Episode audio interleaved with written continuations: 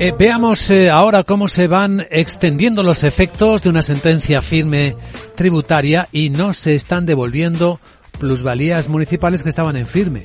Así que tenemos dos novedades fiscales, una buena, nos dice nuestro abogado, y otra mala. Saludamos a nuestro abogado, Arcadio García Montoro. Buenos días, abogado.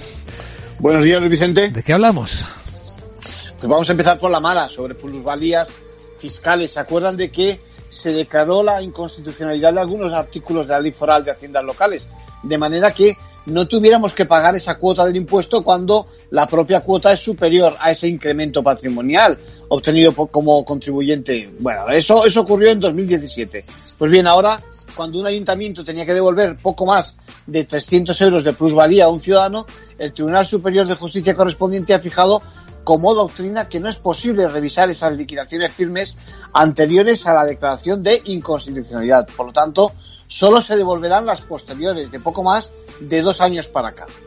Y vamos con la buena entonces. ¿Nos facilita las cosas Hacienda?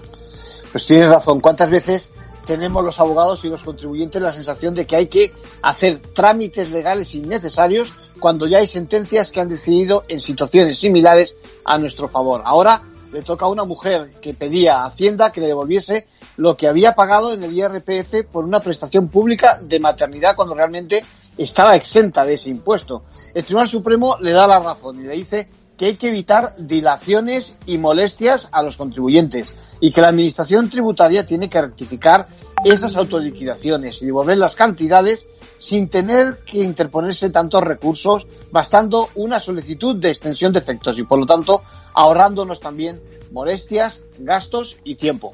En conclusión, pues cuánto le cuesta, ¿eh? ¿Cuánto le cuesta mejorar eh, la eficiencia del modelo legal en España? Desde luego. Gracias, abogado.